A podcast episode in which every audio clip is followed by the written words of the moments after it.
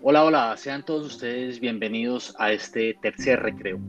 Quiero agradecer primero que todo a todas las personas que nos escuchan, a quienes destinan unos minutos y entre tanta oferta nos permiten acompañarlos un rato.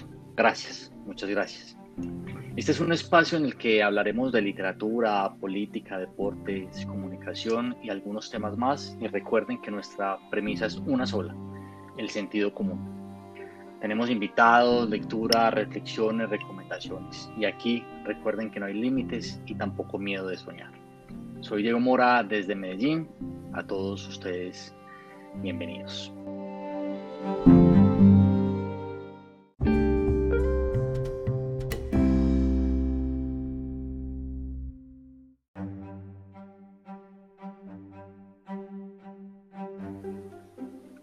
Hoy vamos a hablar de un tema muy importante y que en medio de la crisis que vive el planeta por culpa del COVID-19 gana más adeptos y se pone en la lista de prioridades de los gobiernos e instituciones privadas, cuando aún no sabemos qué día, por supuesto, regresemos a la normalidad y tengamos la obligación de repensarnos, lo cual por supuesto ya estamos haciendo. Hablaremos de transformación digital, mito o realidad en época de crisis. Y qué mejor invitado para que nos ilustre de este tema que un experto. Y estará con nosotros Javier Darío Fernández Ledesma. Javier es ingeniero industrial de la Universidad de Antioquia, especialista en sistemas con énfasis en ingeniería de software de la Universidad Nacional de Colombia, magíster en ingeniería de la Universidad de Antioquia, doctor en ingeniería electrónica, docente y titular con perfil investigador de la Facultad de Ingeniería Industrial de la Universidad Pontificia Bolivariana desde el año 2009. Es investigador senior de Colciencias y director del grupo de investigación en sistemas aplicados a la industria de la UPB. Ha sido consultor y asesor empresarial y educativo en diferentes empresas y universidades de la ciudad y del país.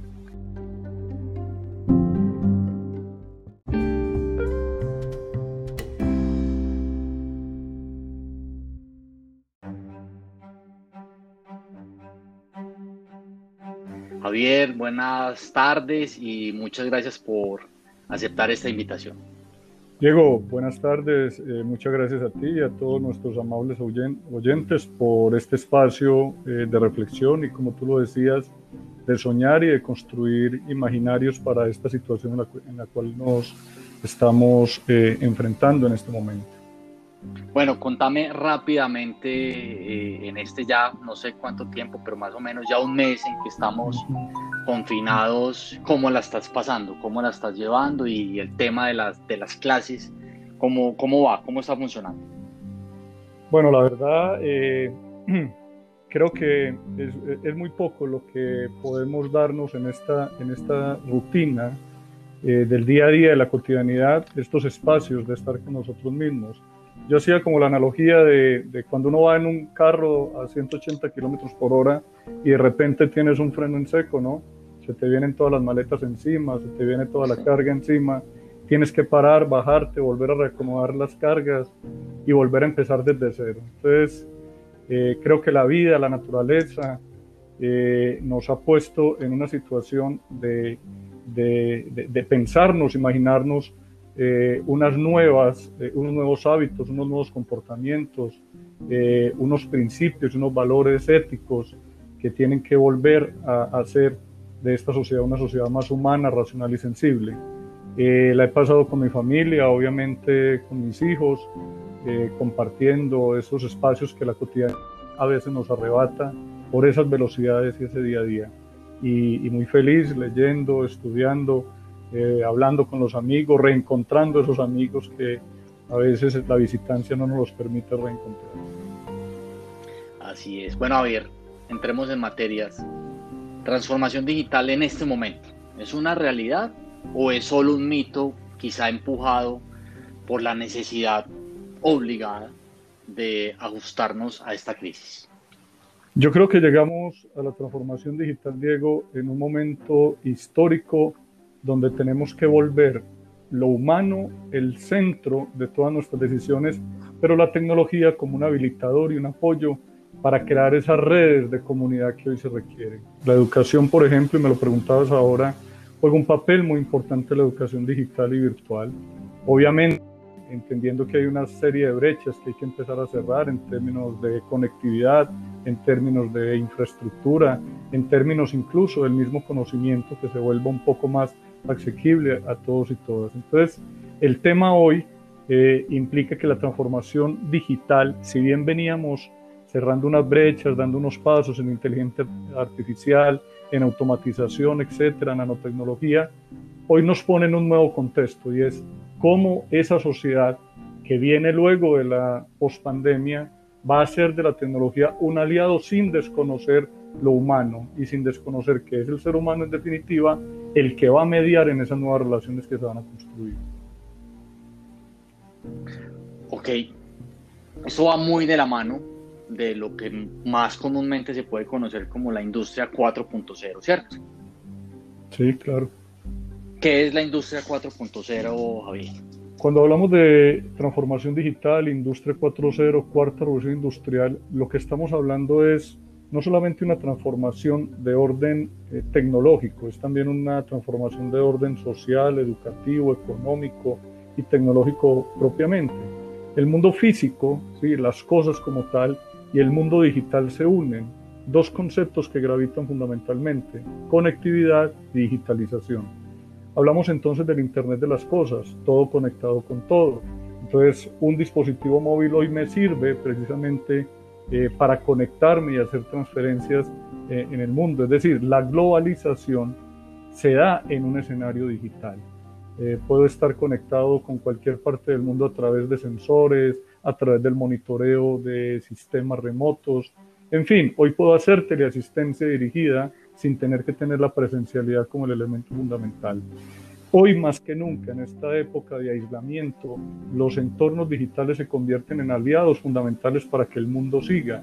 Y hay que hacer de ellos no el fin, sino el medio que nos posibilite seguir construyendo sociedad. Entonces, transformación digital, Industria 4.0 es un estadio de transformación social y económica, es una nueva etapa en el desarrollo de las sociedades que nos permite hacer de la tecnología un aliado con la conectividad y la digitalización para que ese mundo físico siga operando, pero de manera remota, de manera digital. Javier, pero a mí me surge algo aquí. Nosotros, y, nos ponemos obviamente solo en el contexto colombiano, en Colombia hay 300 brechas, pues, por decirlo así.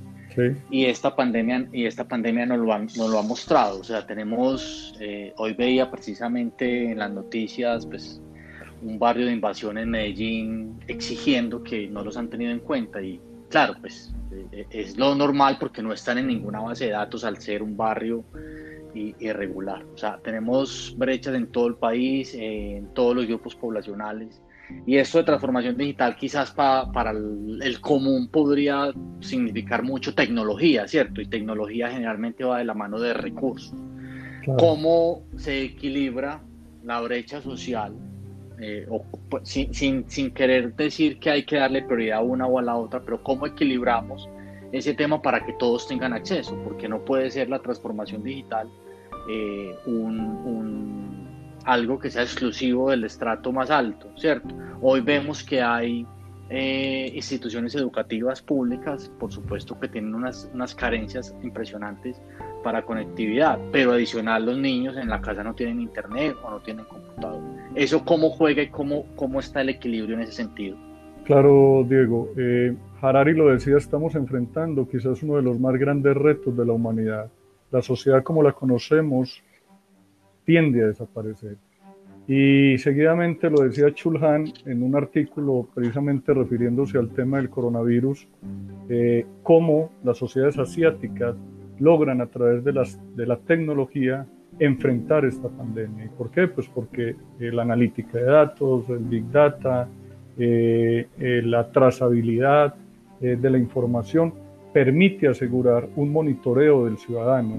Obviamente, cuando hablamos de las tecnologías per se, tenemos que hablar también de los derechos que no se violen en términos de, de privacidad pero creo que la obligación del Estado, por encima de todo, es la preservación de la vida. Y la tecnología hoy, si puede servir para preservar la vida de la mayor cantidad de personas, es necesario asirse de ella para poder darle respuesta en el mediano, largo, en el mediano, corto y largo plazo a esa cantidad de necesidades y brechas. Tú lo dijiste, no tenemos hoy una caracterización poblacional en tiempo real sobre las necesidades básicas insatisfechas que tienen nuestras poblaciones. No tenemos el censo real de cuáles son los adultos, jóvenes, niños que pueden estar en una situación incluso de abandono y demás. Entonces, eh, no tener información nos permite no tomar eh, buenas decisiones, sobre todo decisiones que sean asertivas, ¿sí? Tú lo dijiste, muchas veces el tema es de recursos, pero también el, el, el, tema es de enfoques, el tema es hacia dónde focalizar nuestros esfuerzos que realmente permitan cerrar esas brechas. Las crisis, no podemos llegar a las crisis simplemente para hacer las transformaciones, las transformaciones las tenemos que prever desde antes. Y la analítica, precisamente, el big data, la tecnología disruptiva que viene hoy con la transformación digital, nos permite hacer, crear, modelar esos escenarios donde hoy no tengamos que ir cuadra a cuadra, casa a casa, preguntando cuáles son sus necesidades. Aquí hacemos censos, aquí em, eh, no empadronamos, pero en cierta medida tenemos información de la historia clínica de las personas, tenemos información de las transacciones de las personas. Entonces, ¿por qué no pensarnos ¿sí? que esa tecnología puede ser un habilitador para que la gente, en definitiva, pueda tener acceso a ese conocimiento, a esa información y los gobiernos y los gobernantes puedan tomar las decisiones acertadas que se requieren en momentos de crisis.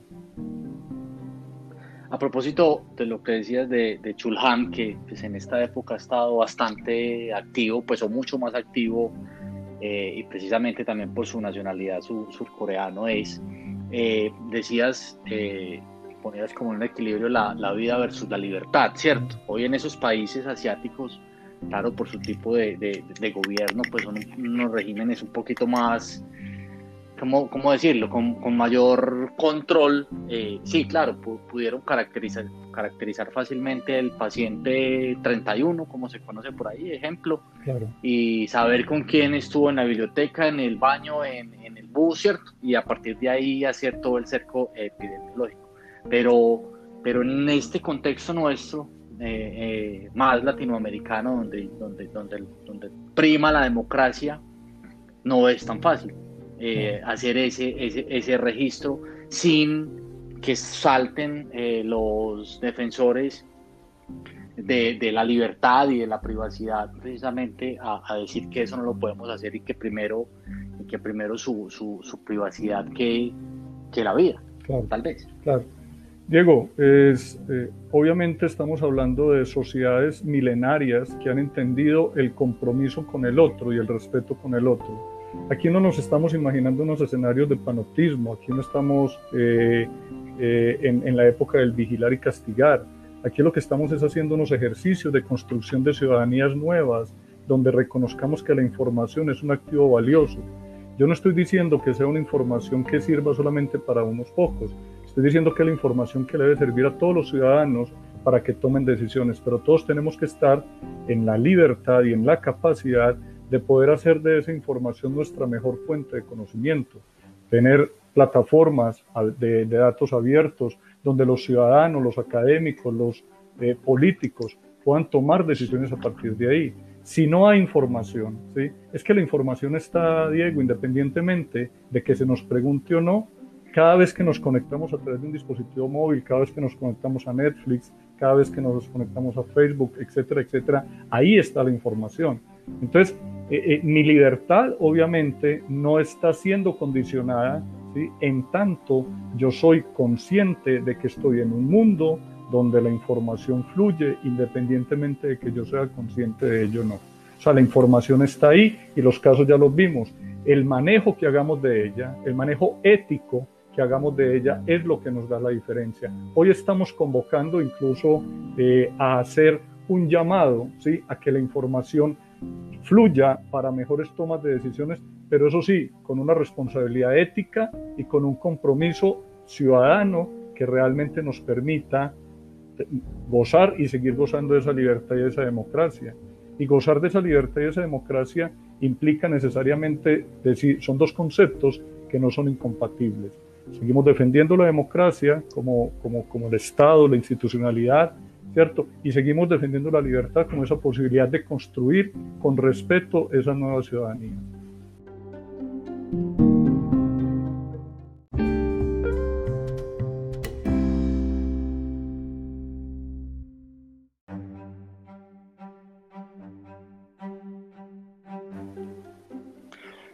Aquí pues, quisiera recapitular y, decir que pues, no es un secreto que la información es poder y precisamente eh, quien la tiene puede controlar también de alguna manera lo que pasa en su contexto.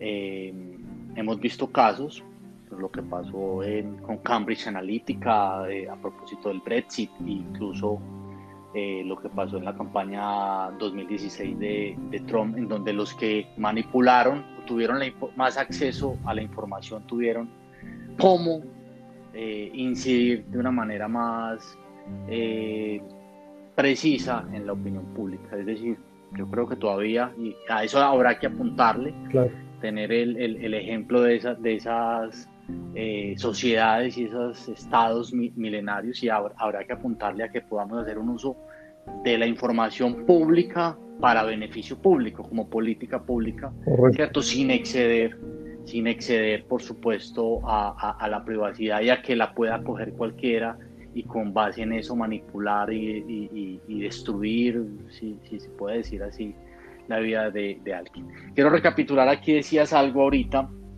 eh, con todo este tema de la transformación digital, cuarta revolución industrial, 4.0, lo humano es el centro, ¿cierto? Pero inevitablemente la tecnología a través del tiempo ha ido desplazando, ¿cierto? Al ser humano de alguna, de alguna manera.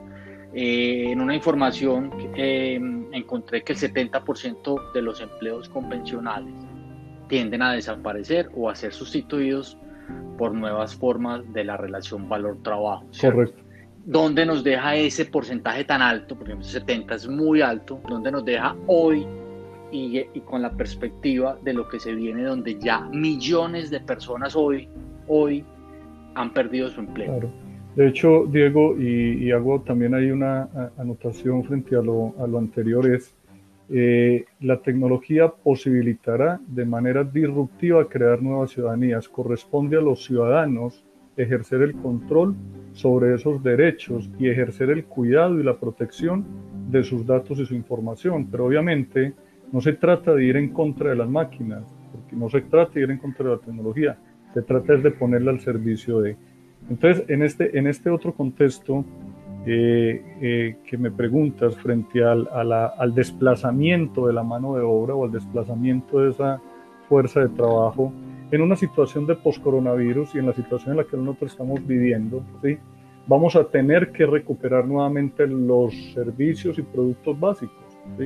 Ahora el problema ni siquiera es, o sea, los sectores incluso más golpeados que van a estar en largo plazo son los sectores del lujo, el turismo, etcétera, etcétera pero lo inmediato que hay que resolver es el problema de la salud y el alimento. ¿sí?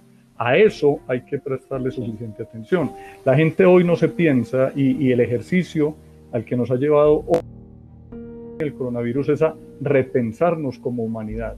Y repensarnos es realmente cuáles son las necesidades que nosotros en ese descomunal eh, eh, consumismo, si se quiere, estábamos en cierta medida eh, abocados. Entonces, es repensarnos racionalmente, es sensibilizarnos con la naturaleza, que hoy la naturaleza está volviendo a su estado normal. Es que volver al estado normal no era lo que teníamos antes, lo han dicho muchos autores. Volver al estado normal es ese estado primigenio donde respetamos la vida, donde respetamos el otro, donde respetamos a lo otro y donde respetamos la naturaleza. Se van a transformar los puestos de trabajo, claro. Cuando veníamos en todo este proceso de transformación digital, van a cambiar esas formas de hacer trabajo o incluso el teletrabajo se vuelve una opción fundamental. Y el teletrabajo incluso nos permite garantizar, uno, que haya empleo, dos, que podamos incidir en los problemas de movilidad que tenemos fuertes, por ejemplo, aquí en Medellín. Entonces hay que repensarnos todos esos, ecosistemas productivos y todas esas formas de, de resolver como la, la, vida como tal y de resolver todo el escenario eh, de sociedad que tenemos que pensarnos entre todos. Estoy de acuerdo y sobre todo en, en esa, en esa parte donde hacías énfasis en, que esta, esta pandemia nos ha dado la oportunidad de darnos cuenta que es lo importante de la vida. Claro, cada uno invierte su plata y, de su producto de su trabajo en lo que quiera, pero yo he pensado eh, en, en, esos multimillonarios que tienen 50 carros parqueados, 300 propiedades alrededor del mundo y hoy están en una sola. y en una pieza. ¿cierto? en una En una pieza y no, y no, pueden, no pueden montarse al carro. Y, y, si no me falla la memoria, el, el dueño de, de, de, una gran empresa en España falleció producto del coronavirus y su, y su hijo decía, somos somos multimillonarios y, y, mi padre murió eh, anhelando algo que es gratis, es el aire porque no podía respirar. Entonces yo creo que esta, este, este repensar, que, que esa palabra habrá que, que, retomarla y utilizarlo mucho más, eh, es, es, fundamental eh, para nosotros. Em, ahorita también hablabas de todo relacionado con todo, ¿cierto? Que tiene que ver mucho con ese, con ese concepto de Internet de las Cosas. Brevemente, esa, esa omnipresencia de la conexión, yo sé que ya la mencionaste, pero volvamos a traer aquí, por favor, lo del Internet de las Cosas, cómo nos va a permitir eh, post coronavirus avanzar un poquito más en este tema de transformación. Claro, Diego. Eh, de hecho, el Internet, la red de redes, eh, cambia la forma de comunicarnos y la forma de conectarnos. El Internet es quizás uno de los sitios ¿sí? más recientes que ha permitido crear redes eh, y crear sociedades, y no solamente sociedades digitales, sino también sociedades en las cuales yo me puedo comunicar fácilmente con cualquier otra cultura y conocer esas culturas. Entonces, el Internet de las Cosas lo que nos permite es cómo el mundo físico va a seguir ¿cierto? actuando eh, de manera normal, pero el mundo digital juega un papel eh, estratégico en tanto logra monitorear, controlar, conectar ¿sí? ese mundo físico para que las cosas fluyan, para que la vida siga común y corriente. Eh, hoy, por ejemplo, podemos a través de ese Internet de las cosas y de ese, y de ese mundo digital eh, salir a la calle eh, sin tener que salir, valga la paradoja. Es decir, podemos tener el mercado a través del Internet haciendo los pedidos y demás. Podemos tener nuestra teleasistencia remota en caso de una depresión o en caso de una un ciclo de ansiedad, podemos hablar con nuestros amigos, sentirlos, ¿sí? sin tener que tocarlos. Obviamente que eso en, clave de, de, lo humano se puede ver como deshumanización, pero no, lo que tenemos aquí es que empezar a jugar con esas nuevas eh, realidades, ¿sí? algunos la llaman hiperrealidades, es volver a jugar con ese entorno digital que nos posibilita la comunicación y desde que hay un, un mensaje, desde que hay un emisor, un receptor, ahí se establece el vínculo comunicacional. Entonces el Internet de las cosas es eso, es el medio, ¿sí? es el mensaje, pero también es la emisión y la recepción. Hablamos de sensores conectados con unas fuentes que generan unos, unas alertas para que precisamente se generen unas decisiones. Eso es en definitiva el Internet de las cosas. Eh, yo hablaba ahora de los sistemas móviles eh, que se conectan con unos servidores y hacen unas transacciones, pero también hablo de las máquinas automatizadas que tienen unos PLCs, unos controladores y permiten que la producción siga. Entonces, eh, el Internet de las Cosas, y yo lo puedo monitorear, yo puedo organizar la calefacción del aire a partir del teléfono móvil.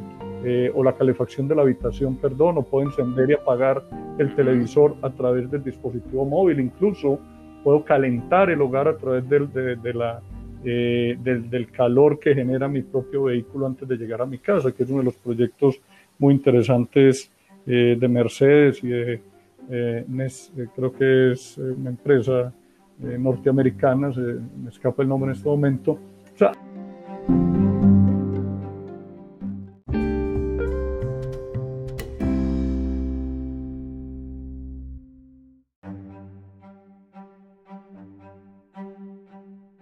Y eso, creo, va de la mano, por supuesto, de lo que yo creo que a nivel de, en toda la historia de la humanidad, eh, ha sido la base de la riqueza, de nuestra riqueza, que es el conocimiento. O sea, sin conocimiento, con el conocimiento vamos a poder lograr eso. Claro, de hecho, en la década de los 90 eh, se acuña el concepto de el conocimiento es la base de la riqueza de las naciones. Y sin embargo, hoy, en, la última década, nos hemos visto que ese mismo conocimiento eh, nos pone en un escenario de ignorancia frente a lo que puede suceder. Es decir, momentos de incertidumbre, momentos de volatilidad como los que vivimos, eh, no son predecibles fácilmente a partir del mucho saber. Entonces, eh, el tema aquí es el conocimiento es clave y fundamental.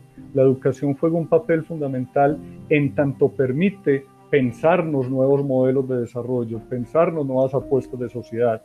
La apuesta sigue siendo fundamentalmente una educación disruptiva que permite incluso trascender más allá de las aulas. Hoy nosotros lo vemos a través de las clases digitales.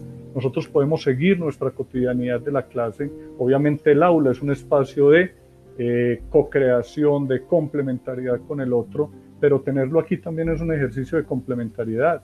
O sea, no estamos perdiendo nuestro rol de maestro y nuestra esencia humana por estar detrás de un ordenador.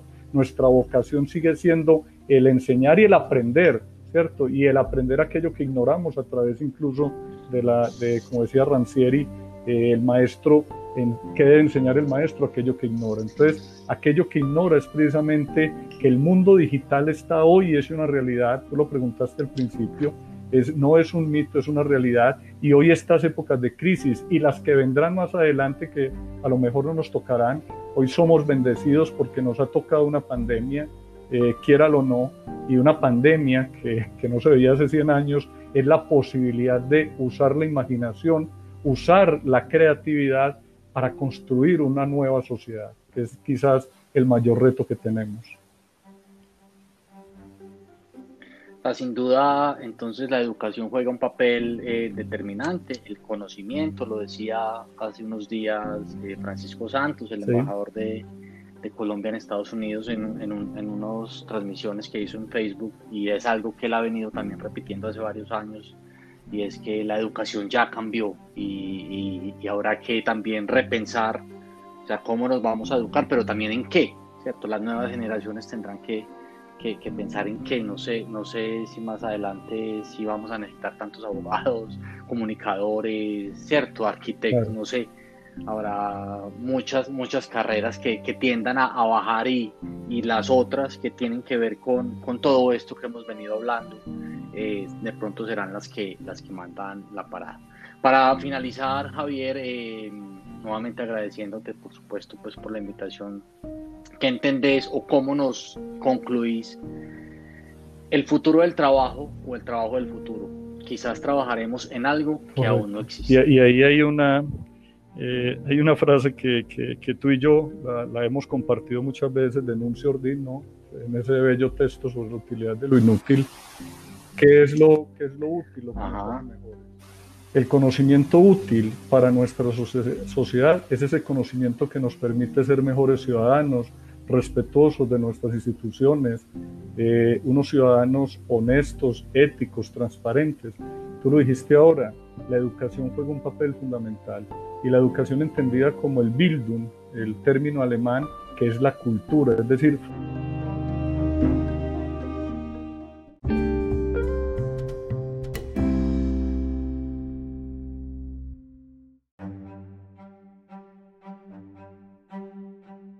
la reflexión final, que no es un temor a la incertidumbre, como lo decía Chulhan, no es un temor a ese vacío, es ese vacío lo que nos está planteando son nuevos retos para que emerjan unos nuevos órdenes que estarán a puertas no solamente de esta pandemia, sino del futuro que viene más inmediato. Javier, eh, muchas gracias de verdad por aceptar eh, esta invitación. Yo eh, aquí precisamente tenía la frase de Chulhan para, para finalizar, pero te agradezco nuevamente y ojalá pues nos podamos conversar varias veces en este espacio pues que estoy explorando y que, que se le va uno volando. Termino con, el temor humano ante lo desconocido es muchas veces tan grande como su horror ante el vacío aunque lo nuevo sea superación de ese vacío. Por eso, muchos ven solo desorden sin sentido, donde en realidad un nuevo sentido está luchando por lograr un nuevo orden. Byung-Chul Han, filósofo y ensayista surcoreano. Muchas gracias a todos y nos vemos en una próxima, nos escuchamos en una próxima oportunidad. Muchas gracias, Diego.